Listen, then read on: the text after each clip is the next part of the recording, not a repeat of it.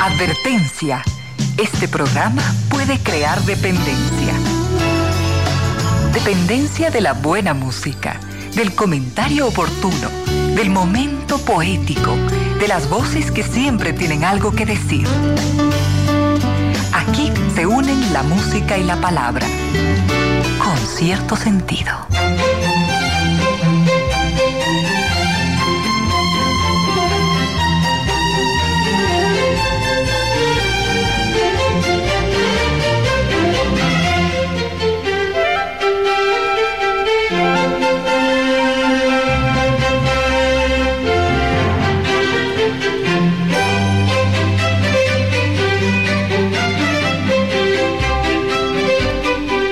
Tarde en punto, bienvenidas, bienvenidos, gracias por sintonizar Radio Suceso 101.7, gracias por compartir estas horas de música, comentarios y entrevistas. Y ojalá, ojalá al final de la jornada, como siempre, podamos imaginar con esos favores que la fantasía nos hace, podamos imaginar que hemos rendido un real, justo y merecido, merecidísimo homenaje a la inteligencia, a la sensibilidad, a la autoestima, a la confianza, a la alegría de vivir y siempre, siempre a las ganas de luchar de todos, donde quiera que nos encontremos a las ganas de luchar por una vida más digna en lo individual y en lo colectivo.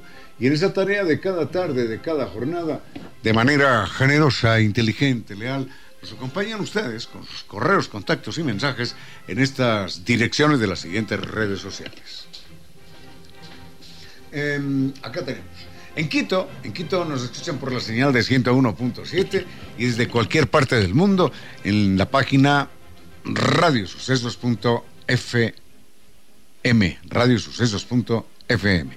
Correo electrónico sucesos arroba radiosucesos.fm. En Twitter, arroba radiosucesos En Instagram, arroba radiosucesos En Facebook, Radio Sucesos Ecuador. YouTube, puede visitar el canal eh, Radio Sucesos 101.7 y el WhatsApp 0999 44 0113 redes sociales de Concierto Sentido son estas. Mi correo electrónico, ramiro 477 arroba gmail.com. En Facebook, Concierto Sentido S. En Twitter, mi cuenta es arroba ramiro 10. Y en Instagram, arroba ramiro 10 Velázquez. Al frente en control es el doctor Vinicio Soria, dispuesto a entregarnos la mejor música y llegamos hasta ustedes gracias a la presencia de estas destacadas empresas e instituciones que creen que la radio, en medio de nuestras humanas e inevitables limitaciones, la radio puede y debe llegar siempre con calidad y calidez.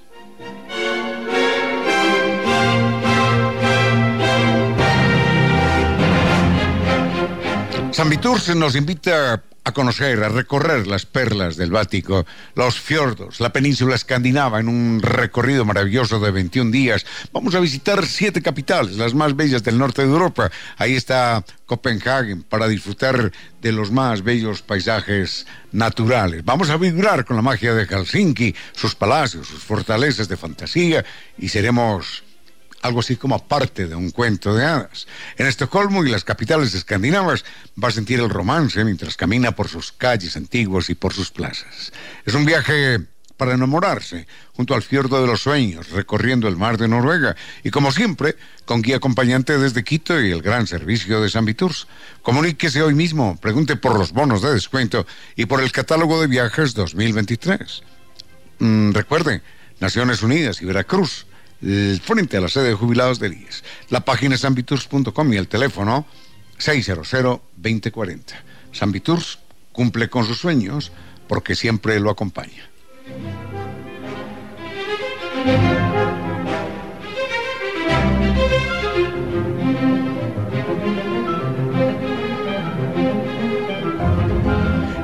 Recordamos que nos acompaña Costa Sierra, el lugar de las exquisiteces. Allí nos está esperando en este momento una pizza artesanal italiana que se distingue por su masa. La pregunta es el secreto. Bueno, eh, les compartimos el secreto. Es la maduración de 72 horas para obtener una textura crocante, un sabor especial.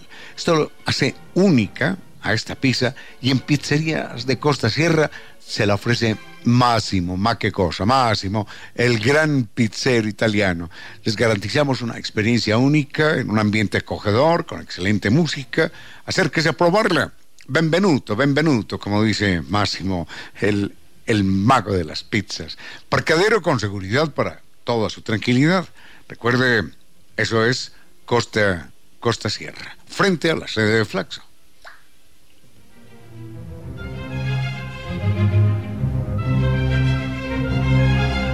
La Casa de la Música nos propone vivir experiencias musicales únicas allí, en la Casa de la Música, para disfrutar de una variada programación en su sala de conciertos, que está reconocida como una de las mejores de América Latina por su acústica excepcional. Mayor información en www.casadelamusica.es.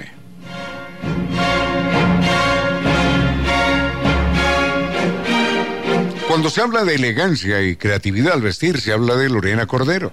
Lorena Cordero es eso. Elegancia y creatividad al vestir nos espera en la Checoslovaquia y Eloy Alfaro.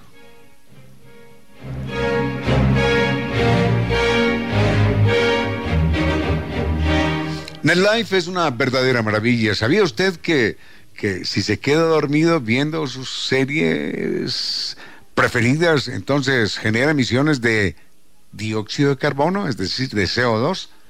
Es importante saber, calcular, conocer la huella de carbono que estamos, que estamos generando. Ingrese, ingrese, si usted quiere saber su huella de carbono, ingrese en la página netlife.es, calcule su impacto y aprenda una serie de tips para reducirlo. Ayudemos al cuidado del medio ambiente, del planeta, con acciones digitales y con acciones responsables. NetLife, mucho más que Internet.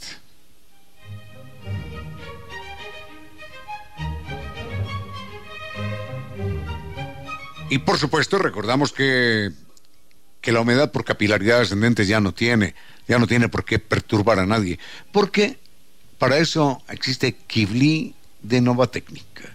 Recuerden, Kibli de Nova Técnica es la garantía de por vida para enfrentar el problema de la humedad por capilaridad ascendente, garantía de por vida. El teléfono es 098 2600 588 y 098 8185 798. Tenemos mucho para compartir en esta tarde. Al frente en controles está el doctor Vinicio Soria. Vayamos con música, doctor Soria, y volvemos en un momento. En estos días eh, hablábamos algo de astronomía, esta es una nota curiosa, y recordábamos como un famoso astrónomo norteamericano de apellido Egan, que había trabajado en el eh, Observatorio Astronómico de Greenwich en Londres, había robado unos papeles verdaderamente extraordinarios, valiosos, negó toda la vida que los hubiera robado, y eh, en el momento de su muerte, que no mm, ocurrió, mejor que ocurrió en Australia, aunque él trabajaba en Chile, en un momento dado viaja a Australia, muere allá y eh, sus papeles son encontrados en Chile. Y allí se descubre que había venido sustrayendo del Observatorio Astronómico de Greenwich una serie de documentos históricos verdaderamente valiosos, entre ellos algunos documentos del mismo Isaac Newton. Lo cierto es que este personaje había guardado aquello por fetiche, por amor, porque nunca quiso hacer negocio con aquello, simplemente estaba estaba feliz con esto. Lo cierto es que en estos papeles se demostraba que había sido una dura lucha entre un astrónomo francés y un astrónomo inglés por descubrir finalmente al planeta Neptuno y había quedado zanjada la discusión porque había sido el inglés el que había realmente hecho los cálculos más exactos. Pero en el año 2011, es decir, hace poquitito, se celebró, imagínense esto, el aniversario 165 del descubrimiento de Neptuno, del planeta azul, como se le llama. Y entonces, eh, le parecerá uno raro, pero en el año 165, después de ser descubierto, se estaba celebrando el primer año de Neptuno, porque Neptuno está tan lejos del Sol, tan lejos, que darle una vuelta al Sol le toma 165 años terrestres. A nosotros nos cuesta una vuelta al Sol 365 días. Y a esos 365 días los llamamos el año terrestre. A Neptuno lo descubrieron en 1846. Y apenas en el año 2011, 165 años más tarde, los astrónomos le pudieron celebrar el primer año de vida de haber sido de haber sido descubierto. Enseguida les cuento algo más a propósito de astronomía y volvemos en un momento. Con cierto sentido.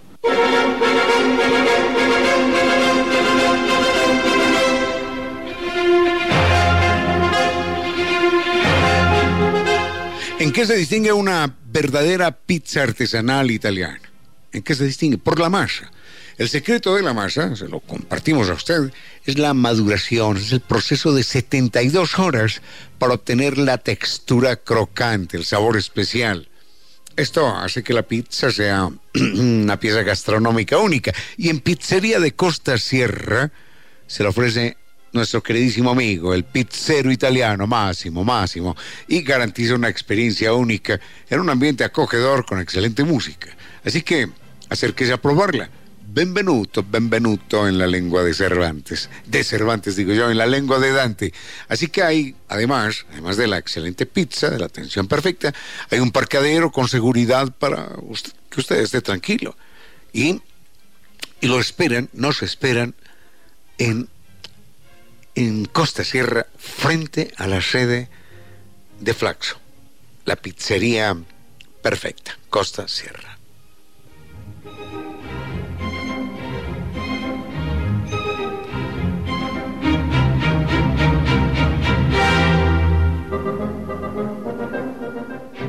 Esto, esto que tenemos que comentar eh, adicionalmente al tema de la astronomía eh, está originado en una pregunta que nos hace don Antonio. Eh, pregunta que no habíamos respondido en su momento. Mil disculpas, don Antonio. En todo caso, hay que recordar que allá en las afueras del sistema solar están, después de la Tierra, Tierra a ver, Mercurio, Venus, Tierra, Marte, Júpiter, ya Saturno, Urano, Neptuno, hasta ahí nada más. Porque hasta el año 2006 se consideraba que Plutón era el último planeta del sistema solar, pero por alguna razón bueno, por varias razones, la Unión Astronómica Internacional dijo, no, no, no, ese Plutón ahí es un entrometido, entonces no lo llamaremos más planeta, ni mucho menos. Queda descalificado de la categoría de planetas y quedaron entonces en la parte exterior de, del sistema solar Júpiter, Saturno, Urano y Neptuno. Plutón sigue ahí tan tranquilo, sin enterarse de que lo han descalificado como planeta, y las razones que argumenta la Unión Astronómica Internacional son fundamentalmente estas. Primero, afuera, afuera del sistema solar, bueno, afuera no, sino en las partes más externas del sistema solar, están los grandes planetas, Júpiter, Saturno, Urano y Neptuno. Y sucede que Plutón no hace parte de ese equipo de supergigantes planetas, sino que es una pelotita de roca y más o menos insignificante. Y entonces dicen, no combina, desencaja, no se merece el nombre de planeta comparado con los otros que lo acompañan, que son verdaderos gigantes. Punto uno. Punto dos, la órbita de Plutón es una órbita mm, muy caprichosa, muy anómala, por lo siguiente. Imaginemos que el sistema solar está ubicado sobre una mesa. Allí en el centro de la mesa está el Sol, más o menos. Y alrededor, girando mm, sobre la superficie de la mesa con ligeras variaciones, sobre la superficie de la mesa están los otros planetas, Mercurio, Venus, Tierra, Marte, Júpiter, Saturno y Urano. Pero mm, todos giran alrededor del Sol, más o menos sobre la superficie del planeta, como resbalándose sobre la superficie de la mesa, perdón. Pero Plutón no, no se desliza sobre la superficie de la mesa, sino que aparece desde un ángulo de unos 30 grados centígrados, como si estuviéramos levantando un poquitito en el brazo, hacia la mano derecha, por ejemplo, hacia la altura de nuestro cuello, y desde allá arriba aparece Plutón, entra en el plano de la mesa, sigue para abajo, se hunde, se hunde, se hunde durante eh, cientos y cientos de años y vuelve a levantarse y cruza la mesa desde abajo e inicia otra vez el recorrido de la órbita hacia arriba. Entonces es una órbita que no se desplaza deslizándose sobre la superficie de la mesa, sino que la atraviesa desde arriba, va hasta abajo, se pierde por allá en las profundidades y vuelve después a aparecer a los cientos de años para cruzar la mesa hacia arriba e iniciar otra vez el ciclo. Entonces los astrónomos dijeron, no, Plutón es un, loco, primero es un loco chiquito que no vale la pena ser considerado planeta, y en segundo lugar no se comporta, no se comporta bien, hombre, no se comporta como los otros planetas que giran de manera educada, caballerosa, mm, armónica, deslizándose sobre la superficie de la mesa alrededor del Sol. Dejamos el tema de la astronomía ahí y volvemos al planeta Tierra. Don Daniel Esparza nos pregunta si el, amor es eh, maternalmente natural. Bueno, eh, la pregunta sería si el amor maternal es instintivo o es, o es cultural. En las mujeres parece más cultural en la medida en la que están más en contacto con los, con los niños, con las criaturas, pero también existen, por supuesto, profundas, intensas fuerzas biológicas, cambios hormonales, que hacen que el cuerpo de la mujer desde el punto de vista químico, y por lo tanto su cerebro, que el cuerpo, que el cerebro de la mujer desde el punto de vista químico, sea totalmente distinto antes y después del parto. Para decirlo de alguna manera más clara, hay una serie de hormonas que se disparan, que modifican químicamente al cerebro y que hacen que la mujer instintivamente, más allá de lo cultural, instintivamente se aferre a la criatura. Mm, se da el caso de alguna mujer, eh, recuerdo haber leído la noticia, que había prometido dar a su crío en adopción, a su hijo en adopción, era un adolescente, no podía, no podía sostenerlo, había acordado con la familia, lo iba a dar en adopción, la familia iba a llegar el día en el que nacía el niño, pero por alguna razón eh, el bebé se adelantó dos o tres días, la madre dio a luz y cuando llegaron a reclamar el bebé, la familia que iba a adoptar, esta chica se portó como una verdadera fiera y ya no quiso nunca más entregar a su hijo. ¿Por qué? Porque su cerebro era otro cerebro, porque era otra persona, en resumidas cuentas. Todo como consecuencia de los cambios hormonales.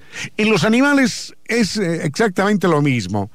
Mm, si un cabrito, un tigrillo, un conejito, supongo que un perro, un gato también, es separado en el mismo momento de nacimiento y luego reintegrado con la otra camada, la madre, la madre no lo reconoce ya como hijo. La madre no lo acepta. Se, debe, ser, debe ser el olor, mm, debe ser quién sabe qué tipo de señal que no nos alcanzamos a imaginar, pero es eso. Y por ejemplo, con los chillidos, los chillidos de los críos Mm, despiertan en la madre una sensación de ternura, de amor, de protección inmediato, instintivo. Si a una conejita se le colocan a un lado los conejitos y, y uno se los quiere quitar, ella pretende, pretende protegerlos. Si a la madre se le encierra en una cabina de vidrio insonorizada y al lado se le colocan los conejitos, que siguen igual chillando o haciendo algún tipo de ruido, la madre es absolutamente indiferente, porque no alcanza a escuchar el chillido del animalito. Y se los podrían matar y despedazar ante sus ojos y ella estaría absolutamente indiferente. Entonces son una serie de reacciones físico-químicas que cambian el cerebro de las madres y que supongo yo, supongo, también alcanzan a cambiar el cerebro de nosotros, los padres. Porque recordemos que los machos no somos más que una modificación posterior de las hembras. Primero fue la hembra, primero fue la hembra y los machos vinimos después. Los machos somos una reorientación evolutiva. Por eso tenemos tetillas, por ejemplo, por eso. Porque antes, antes de ser machos, por muy machos que algunos se crean, antes éramos hembras. Con cierto sentido.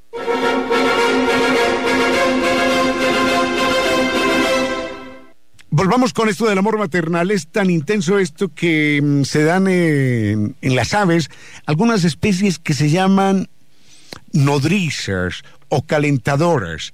Son unas palomitas, por ejemplo, o son codornices, que lo único que quieren es estar, estar calentando los huevos a toda hora. Y entonces eh, reaccionan ante el tamaño de los huevos mientras más grande es el huevo que tienen que calentar, ella se siente más entusiasmada y elige siempre el huevo más grande. Si le colocan a la codorniz los huevos de codorniz y al lado los huevos de gallina, se trepa en el huevo de gallina. Y si le colocan un huevo de, avestruz, pues jamás en la vida se querrá bajar de aquel huevo de avestruz, porque se siente extraordinariamente motivado por aquello que es más grande. Los seres humanos somos más o menos iguales. Observemos que todos los récords Guinness son eso. ¿eh? El sándwich más grande, la sopa más grande, cualquier tontería, la más grande, parece despertar esas emociones primitivas en los cerebros de los humanos también. Y por supuesto, en los cerebros de los animales. Cuando hay una madre que está en el periodo de, mm, de amor maternal, valga la redundancia, esa madre es capaz de cualquier cosa por satisfacer ese instinto. Y entonces uno encuentra peces, eh, mm, ya, peces que son alimentados por pájaros. Los pájaros están con la comida en la boca y de repente ven un pececito junto a un lago y empiezan a acercarse y el pez aprende a abrir la boca y el pájaro los alimenta. Ese caso curioso se observa con alguna frecuencia. Y hace muchos años, ¿qué será de aquello? No lo sé. Hace muchos años en Kenia, en África, se presentó un acontecimiento extraordinario entre una leona y una vaca. Y enseguida les cuento lo que pasó. Con cierto sentido.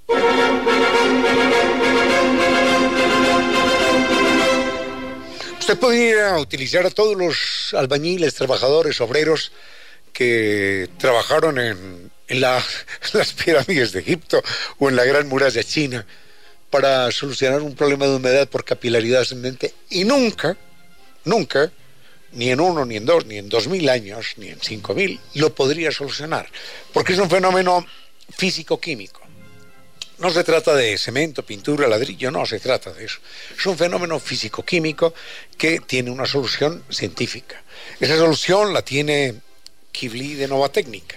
Recuerden que con Kibli de Nova Técnica la solución es es definitiva, con garantía de por vida. El mail es ecuador.novatecnica.com, la página novatecnica.com y dos teléfonos, 098 2600588 y 098 8185 798.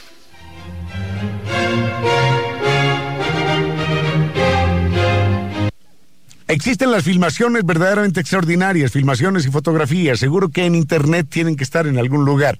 En todo caso, en alguna ocasión había en las pampas, en las mm, llanuras de Kenia, en las sabanas de Kenia, había una vaca con una ternera a la cual estaba criando. Y en ese momento aparece una leona acompañada de otras dos leonas. Y claro, lo primero que uno se imagina es que aquí va a haber carnicería y se acabó. ¿Qué va a ser una vaca frente a tres leonas? ¿Qué va a ser un ternero contra tres leonas? Nada. Así que el video muestra cómo las leonas se lanzan con las patas hacia adelante, empujando a la vaca, y otra empuja al ternero, a la ternerita. Y entonces la vaca empieza a mugir, el ternero también, los están separando, para ellos es terrible, y las leonas no le hacen ningún daño a la vaca no la tocan, es decir, no la lastiman, aunque sí la empujan con las garras. Y la vaca entiende que tiene que quitarse la fuerza. Y finalmente, las leonas secuestran a la ternera, que tiene quizás tres o cuatro días de nacida, y que sigue mugiendo dolorosamente porque la separan de su madre. Lo cierto es que se produce este secuestro, la madre intenta acercarse, pero las leonas se portan fieras, la amenazan y con todos los colmillos al aire le dicen, cuidado, no te acerques que esta cría es nuestra. Finalmente terminan llevándose el ternerito. Y el ternerito termina amamantándose de dos leonas que habían parido y que por alguna razón habían perdido sus críos.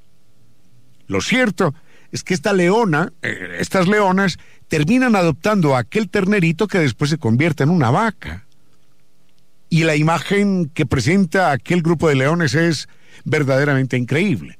Es una vaca que pasta, que come hierba en medio de un grupo grande de leones y de leonas. Y no le pasa absolutamente nada porque la toman como tal. Y la vaca, ya crecida, obviamente se identifica como un león o como una leona, porque tiene la imprenta totalmente borrada.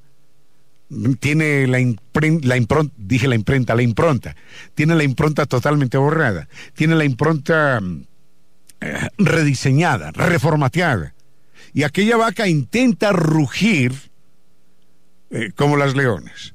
Obviamente le sale más parecido a una vaca que a una leona, el mugido, pero de alguna manera fue un animal que perdió totalmente su, su identidad como consecuencia de este accidente en el momento, de este accidente que sufrió, el secuestro, en el momento de su casi nacimiento.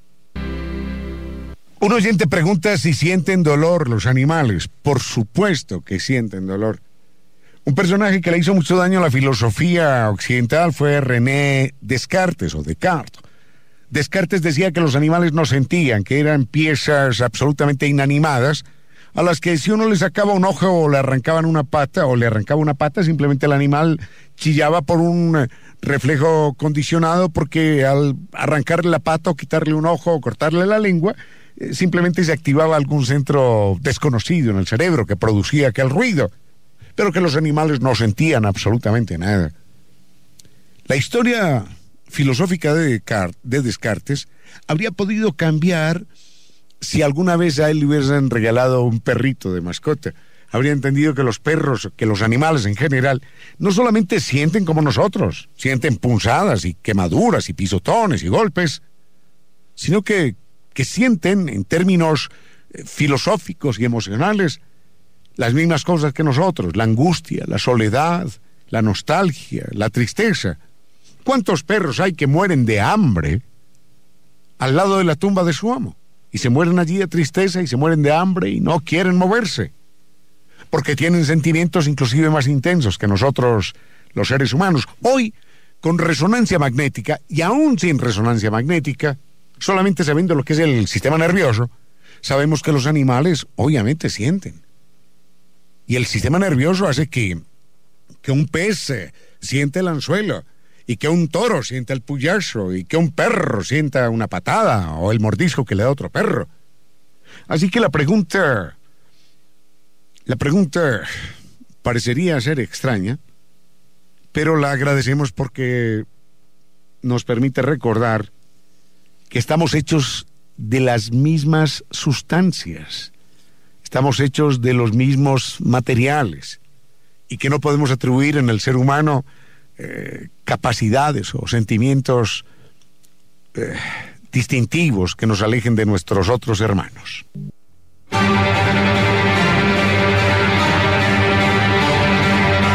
Alguien decía que para saber cómo sería el mundo si los nazis hubieran ganado la guerra, bastaría con ver y escuchar las noticias de todos los días. Este comentario nos recuerda que los nazis sí perdieron militarmente la guerra pero ganaron en el campo filosófico. Y por encima de ellos estuvo Adolfo Hitler, cuya vida sigue siendo, vaya sorpresa, bastante desconocida. Hitler predicaba la superioridad racial y física, aunque Max von Kruba, nacionalista alemán, profesor de la Universidad de Múnich, lo describía así. Rostro y cabeza de mestizo, bajo, frente huidiza, nariz fea, pómulos anchos, ojos pequeños, pelo negro, expresión del rostro de convulso demencial. Sus éxitos se explican por la estupidez colectiva y por la espantosa felicidad que experimenta ante él mismo. Su historia de sombras empieza con su propio padre, un hombre que intentó ocultar siempre que había sido zapatero y logró el sueño de su vida el día que le pusieron uniforme de empleado aduanero. El padre de Hitler era hijo de madre soltera, de apellido Gruber y el hombre llevó ese apellido con vergüenza hasta su primer matrimonio con una niña de 14 años. Entonces decidió cambiarlo por Hitler, que era el apellido de su suegra. Y después, en su tercer matrimonio, nació Adolfo, quien debería haberse llamado Adolfo Schilkgruber y no Hitler. Hitler, el ídolo de tantos, dejó de estudiar a los 15 años. Hoy sería casi un iletrado y aunque fue rechazado en varias ocasiones para convertirse en estudiante de artes, no pintaba del todo mal. Esa es la tragedia. Picasso dijo, de haber podido, le habría comprado más de una pintura a ese joven católico que a los 20 años sobrevivía alimentándose en hospicios de caridad. Después vino la cárcel, la política, su locura religiosa al recibir el apoyo de la Iglesia Católica en su odio contra los judíos y afirmar que los alemanes nacían sin pecado original. Y luego su fiebre anticomunista y antisionista. Y detrás del pueblo alemán fanatizado creyendo en salvadores. Quiero hacer la guerra ahora que estoy joven para retirarme y pintar. Yo soy un artista. Eso le dijo Hitler al embajador británico y estaba siendo nombrado canciller un día como hoy, 23 de marzo de 1933. Y es prudente recordar que hoy Hitler tiene más admiradores en la política que en la pintura. La diosa de la barbarie nunca estará escasa de fieles.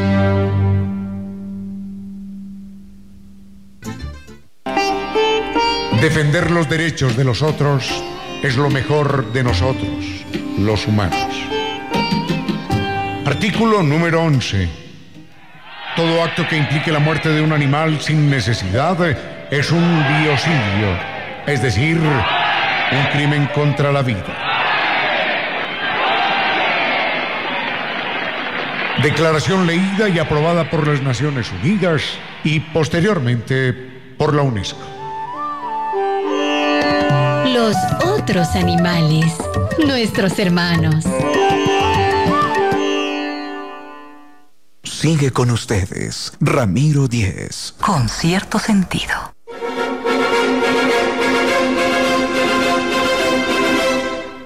En algunos programas hemos hecho una apología, una defensa de la, de la curiosidad y uno siente nos dice que la curiosidad mata, que no está bien esto. Eventualmente sí, la curiosidad puede matar, pero creo que es eh, aún mucho más mortal la no curiosidad. Imaginemos lo que sería el mundo de no haber tenido la curiosidad por inventar la rueda, por controlar el fuego, por eh, saber eh, de qué se trataban las enfermedades, saber si podríamos o no viajar bajo las aguas o al espacio exterior o montarnos o, algún día inventar el avión.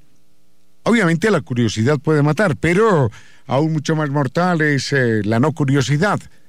Alguien decía es que la educación es muy costosa. Entonces, pruebe con la ignorancia para que se dé cuenta cuán costosa puede ser la ignorancia. De idéntica manera, la curiosidad. Sin curiosidad no tendríamos ni el fuego, ni la rueda, ni los alimentos, ni las artes, no teníamos medicamentos, no tendríamos nada. Si hoy podemos comer N cantidad de alimentos, es gracias a la curiosidad humana y hubo algunos que pagaron su precio. Oye, abuelo, ven acá, tú prueba esto. Y si el abuelo sobrevivía a aquel producto, lo consumíamos el resto. Si el abuelo se moría, ya sabíamos que era una planta venenosa o, o alucinógena. En todo caso, esto de que la curiosidad mata, obviamente, mm, refleja de alguna manera lo que el cerebro experimenta ante nuevas reglas de juego, ante nuevas circunstancias, ante la sorpresa. Hay una dosis de terror, de miedo, por cambiar de, barrio, por cambiar de país, por cambiar de relación amorosa, para algunos eh, por cambiar de religión. ¿eh? Algunas personas que han cambiado de religión han sentido aquello como un shock intenso por cambiar de trabajo. Venga, venga, que lo invito a trabajar en otra parte. Y la gente no es que salte, no es que salte al otro trabajo, no. Así le ofrezcan eh, una cosa y la otra. La gente experimenta temor ante eso. Y es que los seres humanos experimentamos siempre mm, cierta dosis de incertidumbre, lógica además, ante la posibilidad de perder el control de la situación. Las costumbres, las tradiciones, las rutinas, las creencias establecidas son como un colchón de seguridad, como una burbuja de comodidad que nos permite estar relativamente tranquilos. Obviamente no es beneficioso esto, ¿no? Porque en un momento dado tendremos que cambiar y quedar el salto. La gente lo ha resumido todo en un buen refrán que dice, mm, mejor, mejor, ¿cómo es? Mejor malo conocido que bueno por conocer. Obviamente este es un eh, refrán eh, eh, paralizante, paralizante por supuesto, y hay que de cuando en cuando romper la rutina y atrevernos a dar el salto. Un oyente nos envía una frase de un señor que se llama Maurice, Mauricio, Mauricio Torres. Yo no lo conozco personalmente. Dice, comente esta frase, por favor. Bueno, lo que puedo hacer es compartirla al aire. Dice Maurice Torres, dice, hay que colocarse por delante de las masas, pero no demasiado, no demasiado adelantado, no demasiado lejano, para no encontrarse en un momento dado absolutamente solo y, y gesticulando. Maurice Torres, ¿quién será? No lo conozco, no, no, no, no identifico a este autor. En todo caso, repito la frase como para que quedemos pensando en ella. Hay que colocarse por, por delante de las masas, pero no demasiado adelantado para no encontrarse solo y gesticulando. Y la otra pregunta tiene que ver con los perros. Dice, ¿es verdad que hay perros que no ladran? Sí, señor. Es verdad que hay perros que no ladran. Y los etólogos tienen una explicación curiosa frente al ladrido de los perros. Enseguida lo vemos. Con cierto sentido.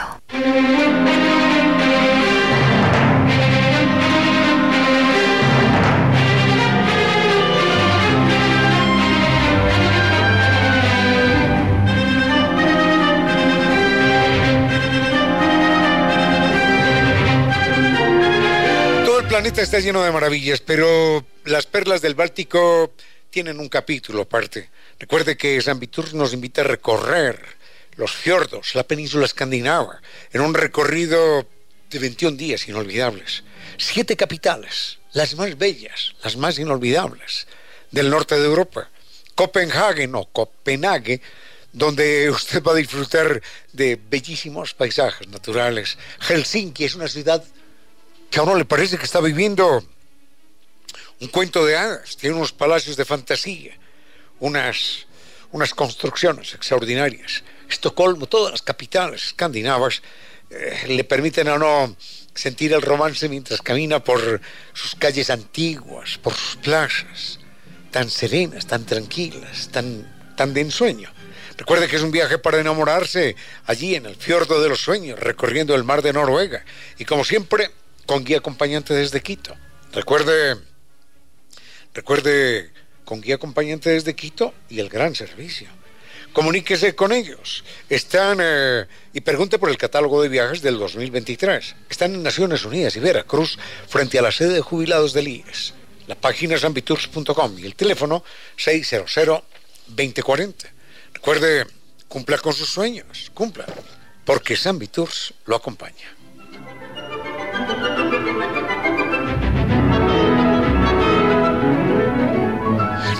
Hay perros que no ladren, pregunta un oyente. Leí en alguna ocasión que hay unas razas, por lo menos hay dos razas de perros que no ladran. Eh, una raza japonesa y una raza de perro americano, nativo, nuestro, de los perros que encontraron aquí los españoles cuando llegaron. Tengo entendido que esas dos razas de perros no ladran. Eh, y hay que señalar que antecesores del perro, que son los, los lobos, los perros salvajes, no ladran, no ladran en la naturaleza, en estado salvaje no ladran, simplemente gruñen o aullan. Leía en alguna ocasión un estudio etológico, un estudio sobre la costumbre de los perros, y señalaba que los perros caseros, los nuestros, los domésticos, los, los perros con los cuales tenemos esa profunda, esa intensa comunicación, y de paso lamento que haya personas que no tengan esa comunicación con los perros porque no saben lo que se han perdido, señalaba ese estudio etológico que los perros ladran imitando la voz humana. No lo sé, no lo sé, pero de todas maneras sería una posibilidad altamente factible, porque cuando uno ha tenido la suerte, la fortuna de compartir con un perro, sabe que los perros son animales extraordinarios, con una profunda empatía, con una profunda comunicación con nosotros, los humanos. Y, y hablando de perros, Leía en estos días el correo electrónico de una muy apreciada oyente que nos decía, yo, yo que nunca tuve perros, yo que nunca tuve una mascota en casa, ni una sola, de repente al cabo de los años termino siendo propietaria de un caballo. Ahora un caballo es mi mascota. Bueno, qué pena que se haya perdido la experiencia vibrante, profundamente conmovedora de haber sido amiga de un perro.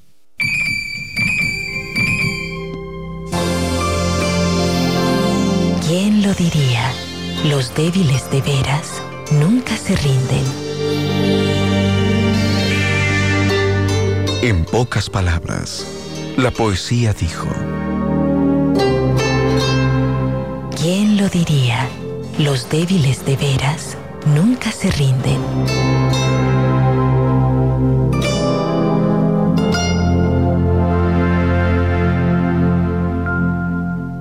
Sigue con ustedes, Ramiro Díez. Con cierto sentido.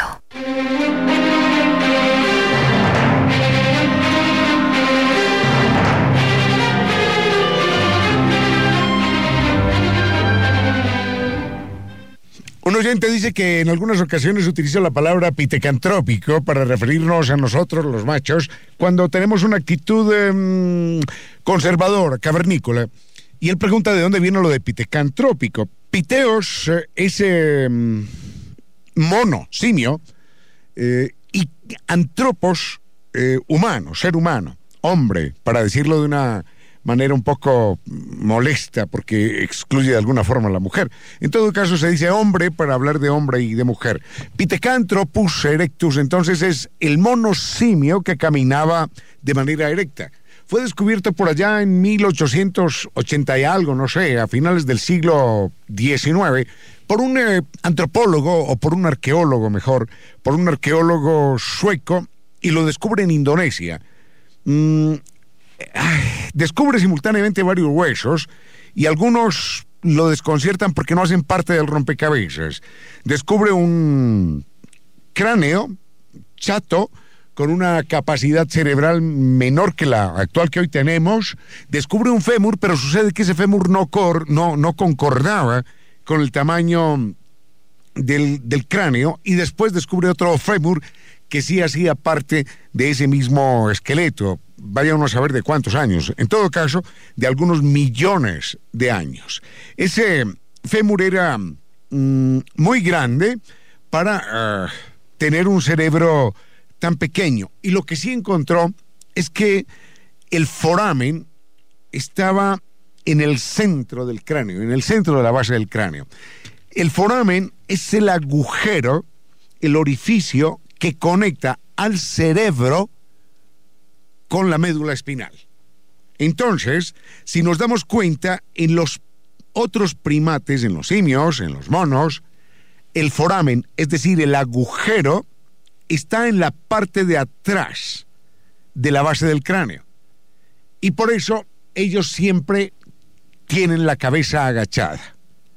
Nosotros, Erectus, Pithecanthropus erectus, descendientes de aquel abuelo, ya podemos mantener la cabeza recta, podemos mirar al frente en forma normal y eventualmente arriba, si es que queremos mirar arriba sin ninguna dificultad.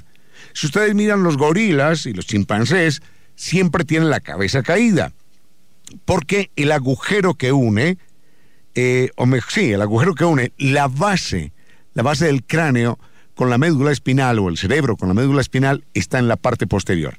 Así que el abuelo Pithecanthropus era el primero que caminaba recto mm, y que tenía la mirada, la mirada al frente.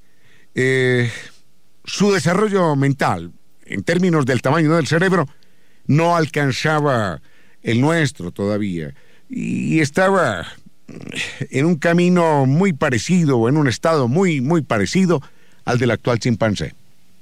Nos preguntan por herejías, eh, por religiones y por sectas. Bueno, ese es un tema muy complicado, muy duro, porque en la medida en la que una persona pertenece a una religión X, considera que todas las otras demás religiones son o sectas, o herejías, o religiones equivocadas.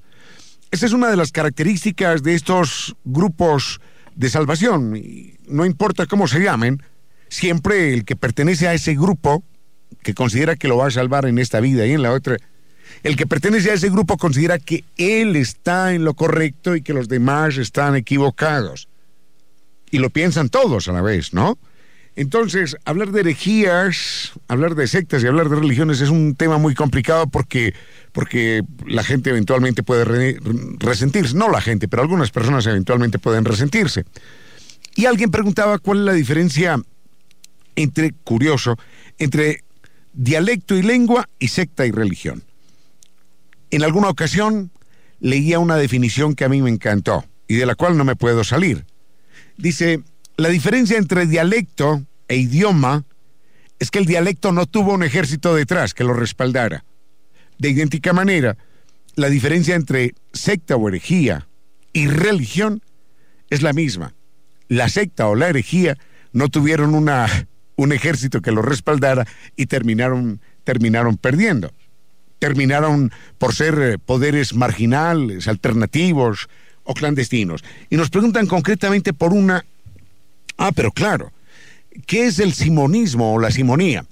El simonismo o la simonía es una es una organización religiosa, una secta. No me gusta utilizar la palabra porque hablar de secta es echarle una bendición a, a todas las otras. Entonces, digamos que es una organización religiosa calificada como herejía y en su momento como secta que señalaba que vender o comprar cosas sagradas, espirituales, eran una eso, eran un pecado, eran una herejía. Entonces se negaban a pagar los sacramentos. Eh, tengo entendido que si una persona se va a casar, que si se va a bautizar a un niño, que, que si se va a dar una misa por el alma de X, Y o Z, eh, la familia debe pagar, tengo entendido eso. Entonces, eh, la simonía era una posición filosófica que decía que la compra-venta de aquellos sacramentos, de aquellas acciones espirituales, eran, eran un pecado, eran un crimen contra la divinidad. Obviamente los que recibían el dinero se sintieron muy, muy a disgusto con esta propuesta. Y decían, no, es que cobramos por el bautizo, cobramos por el matrimonio, porque hay que cobrar por eso. Y, y la simonía, que buscaba una acción, una, una actitud de, decencia frente a estas, eh, frente a esta compraventa, frente a este comercio, la simonía terminó siendo considerada como una herejía y borrada del mapa. Con cierto sentido.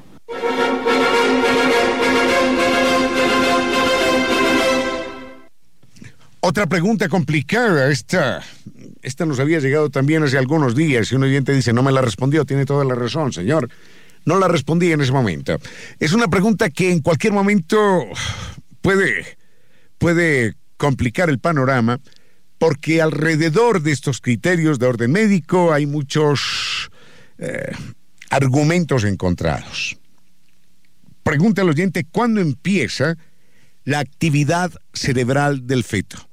Hoy, hoy lo podemos medir perfectamente.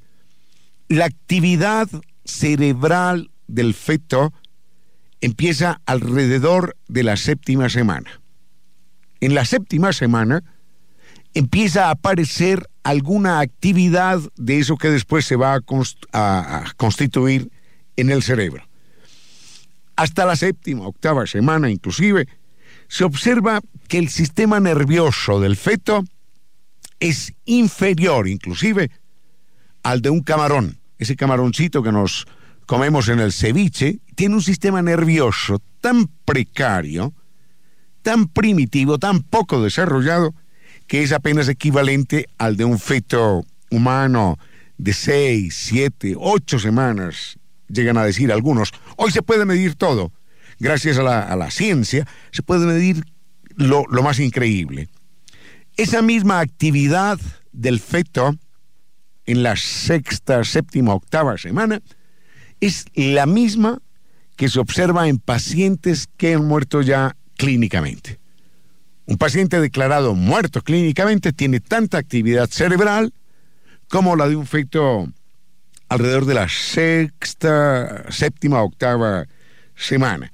Y lo único que se anuncia, lo único que se lee en la actividad cerebral del feto son descargas eléctricas absolutamente desordenadas, caóticas, ninguna, ninguna, ninguna coherente. Son absolutamente primitivas, las mismas que se observan, por ejemplo, en una ostra. A una ostra se le puede medir el rendimiento cerebral, la actividad nerviosa. Y el trabajo de una ostra, desde el punto de vista del cerebro, del sistema nervioso equivale al de un feto en esa edad. Solamente, solamente a partir de la décima semana se aprecia el primer reflejo. Solo a partir de la décima semana se aprecia que el cerebro ya empieza a coordinar, a coordinar eh, alguna otra actividad eh, considerada relativamente importante, más o menos, más o menos, eh, superando un poquitito a una ostra. Hasta ahí lo que, lo que la medicina dice, de ahí para adelante las conclusiones que alguien quiera sacar, esa es otra historia, pero hasta ahí lo que la medicina dice. Un momento para la historia y las noticias del mundo de los animales, nuestros hermanos. En el año de 1693, el filósofo John Locke, en su libro Algunos pensamientos concernientes a la educación, decía lo siguiente. La crueldad con los animales tendrá efectos negativos sobre la evolución ética de niños y esos niños, ya hombres, transmitirán la brutalidad a la interacción con seres humanos. Por esas razones es urgente elaborar una tarea de derechos de los animales. Los otros animales, nuestros hermanos.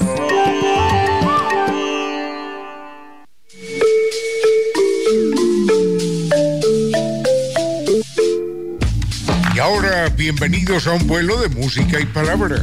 Bienvenidos a este espacio con cierto sentido, con Reina Victoria Díaz, para que disfruten de un vuelo de, música, y palabra.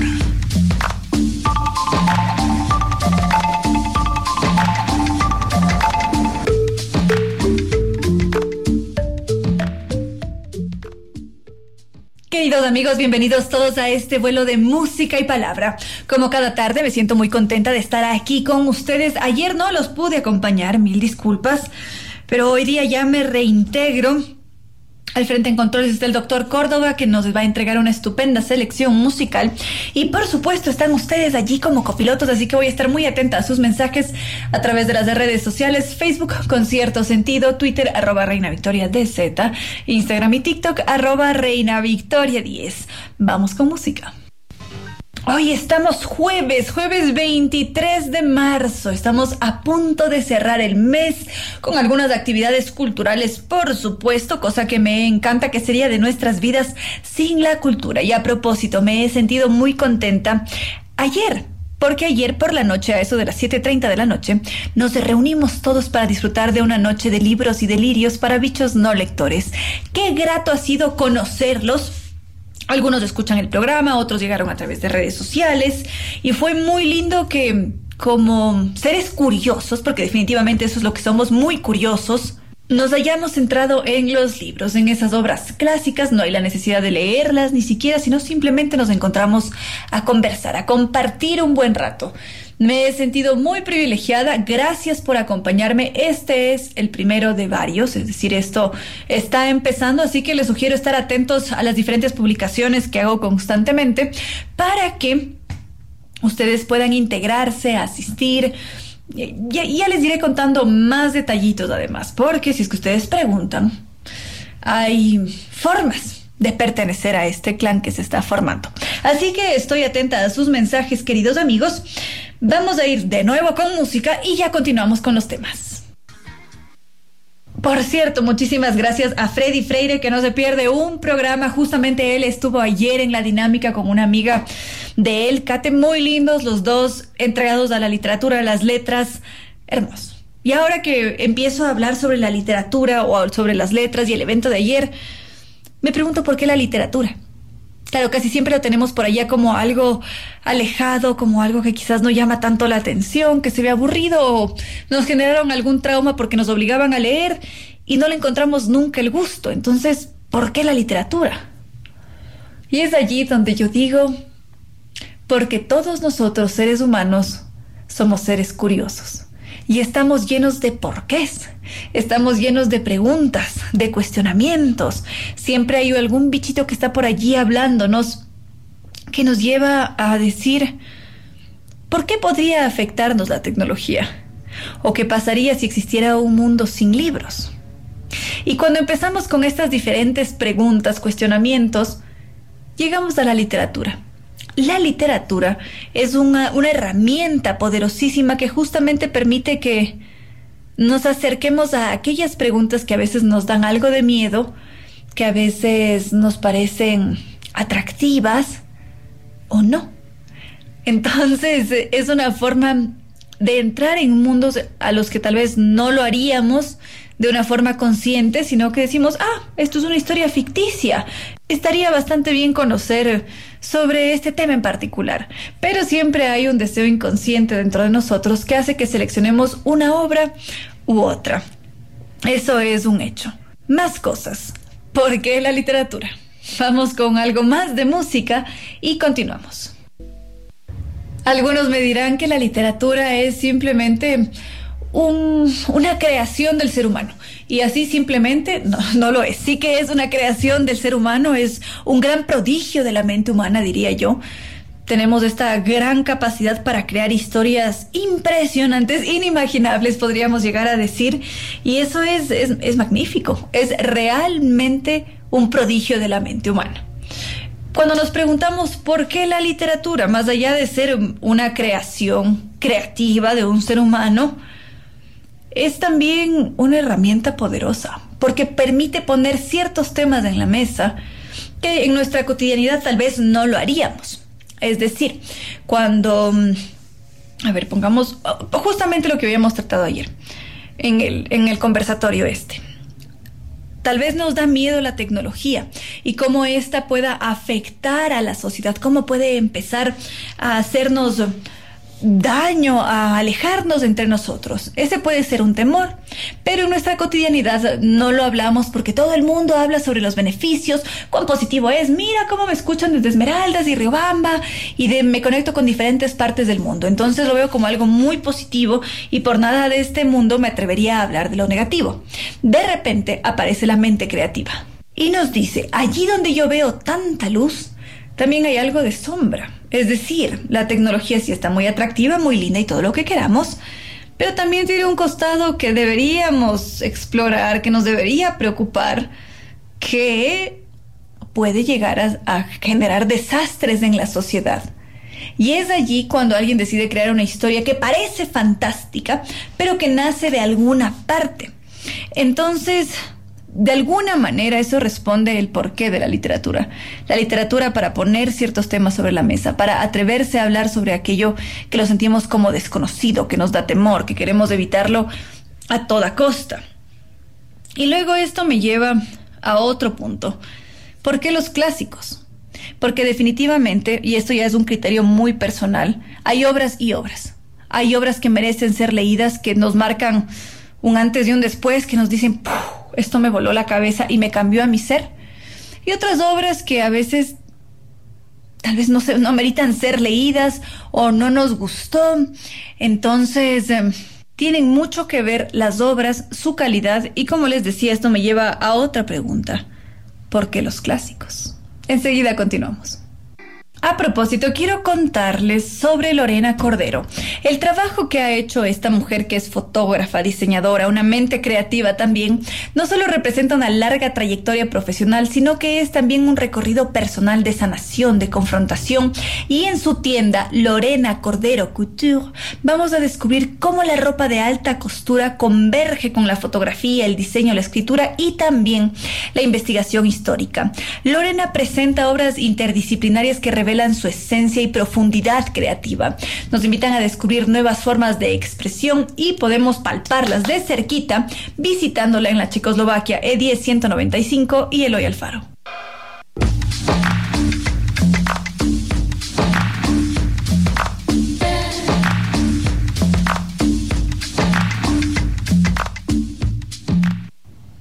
Sigamos, hace un momento les había dicho por qué los clásicos. Por allí veo que están en sintonía. A propósito, revisando el celular.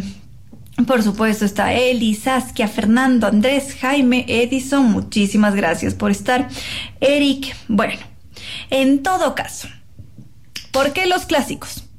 Casi siempre la imagen que se me viene a mí personalmente cuando escucho un clásico es este libro que ya es bastante antiguo, que está por allí en un estante botado, lleno de polvo, como si es que clásico fuera un sinónimo de, de vejez. Si bien es cierto, los clásicos son obras de hace mucho tiempo atrás, pueden ser 100 años, 50 años o más, pero el clásico tiene una característica que va mucho más allá de su edad. El clásico se convierte en clásico por un detalle fundamental y es la maestría, la capacidad que tiene el autor para generar un diálogo que trasciende en el tiempo. No importa la cantidad de generaciones que han pasado, logran dialogar con ese autor. Entonces, ¿qué pasa con Un Mundo Feliz? Es construida o es publicada en 1932. Y Un Mundo Feliz se mantiene vigente hasta 2023. Hagan los números, hagan la cuenta. ¿Cuántos años han pasado? Y es impresionante cómo este autor consigue que nosotros mantengamos un diálogo, que lo relacionemos con nuestro mundo actual. Esto es cosa seria, no se consigue así de simple. Y si es que Huxley lo ha hecho, tiene una razón de ser. Más allá de su estilo literario, si es que maneja el lenguaje, él ha logrado establecer ciertos planteamientos humanos, acercarse a ciertos aspectos psicológicos, sociales, económicos, políticos, que tienen resonancias. Él sí, en su escrito deja ver parte de lo que fue su realidad, de lo que él vivió allá en 1932, en 1930 y los años que siguieron. Sí, pero al mismo tiempo fue un hombre con visión, que se cuestionó sobre el futuro, que dijo esto podría llegar a pasar. ¿Y cómo sería la sociedad si estuviese bajo esos parámetros? ¿Cómo sería si es que mm, dejamos de procrear por amor? Y si más bien es algo que hay que hacer para mantener organizada, controlada a la población, entonces todo tiene que ser manejado en laboratorio para mantener ese estándar que me solicita el sistema, para mantener también el número poblacional controlado y, justamente por este, estos y muchos otros detalles, él logra mantener este diálogo en el tiempo. Y eso hace que un clásico se convierta en un clásico. Esa es la diferencia con cualquiera de las otras obras que puedan estar por allí pululando. El clásico es clásico cuando logra trascender el tiempo gracias a ese diálogo que mantiene con sus lectores. Un anuncio importante que forma parte de nuestra agenda cultural. La Casa de la Música presenta Mujer, Música y Camino. Este es un concierto homenaje que se le realizará a Chabuca Granda, Violeta Parra, Mercedes Sosa, Carlota Jaramillo y muchas otras grandes intérpretes y compositoras que dejaron huella en la música latinoamericana. Por supuesto, van a participar talentosas artistas ecuatorianas como Andrea Cóndor, estará allí también dirigiendo Shinatsu Maeda y este concierto será el sábado 25 de marzo a las 7 de la noche. Las entradas están a la venta en boletos.casadelamusica.es. Es más, ayer habíamos tenido a Andrea Cóndor aquí en este espacio para invitarnos justamente a disfrutar de este concierto Mujer, Música y Camino. Vamos a ir con algo de música de estas grandes mujeres, grandes compositoras e intérpretes latinoamericanas y continuamos.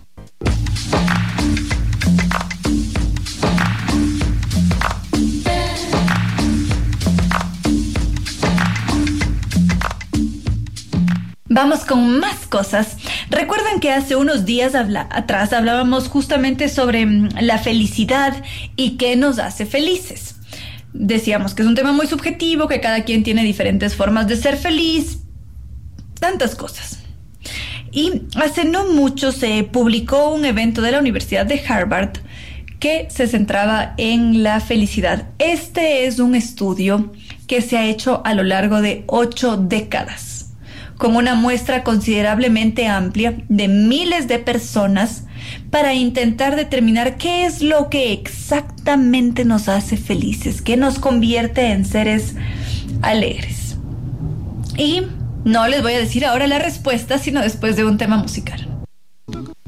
Entonces, queridos amigos, ¿qué nos hace realmente felices según este estudio realizado por Harvard?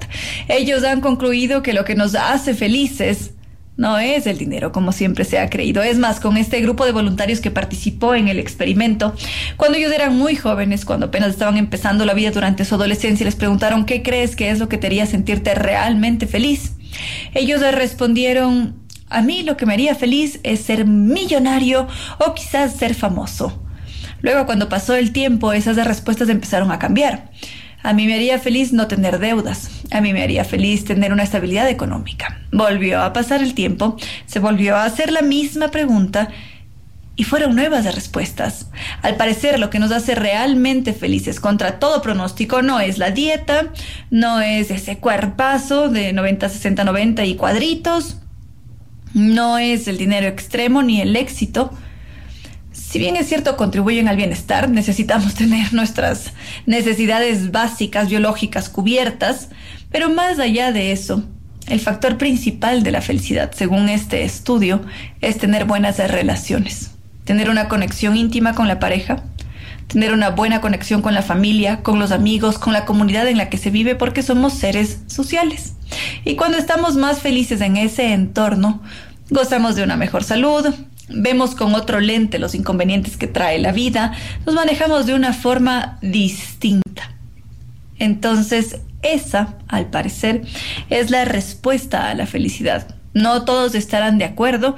Esta es una de las respuestas de las teorías que propone la ciencia, que ha sido comprobada además a través de estos estudios. Pero quién sabe, habrá que seguir viendo qué dicen los, los seres humanos y sus comportamientos.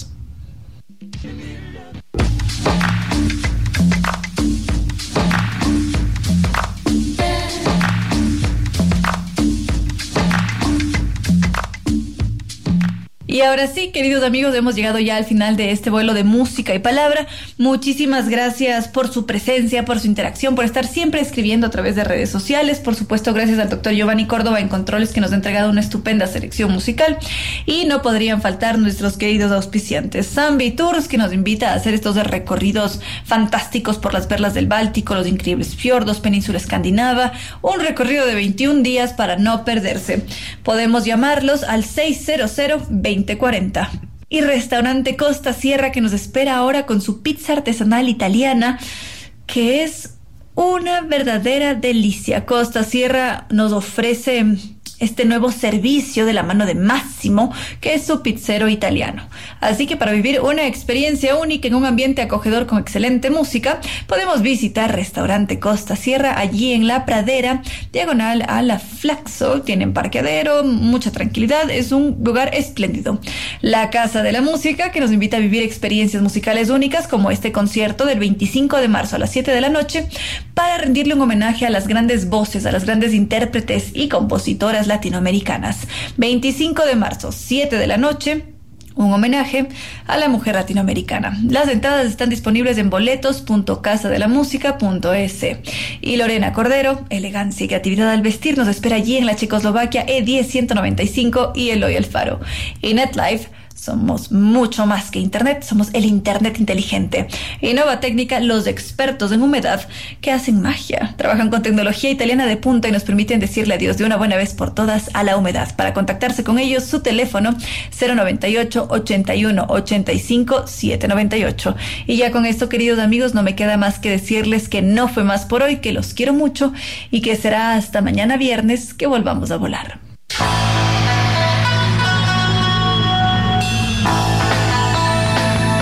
Como dicen, es cierto que en la vida no hay casualidades. Piense, ¿por qué escuchó usted este programa? Tal vez escuchó aquello que necesitaba o tuvo la sospecha de esa luz dentro de su propio ser. Una gota de agua, un corazón que late, una semilla en su memoria, un remanso en medio de sus prisas, una voz que aliente su esperanza, una pluma para sus alas algo de eso hemos querido ser. Aquí, en Concierto Sentido, con Ramiro Díez. Y Reina Victoria Díez.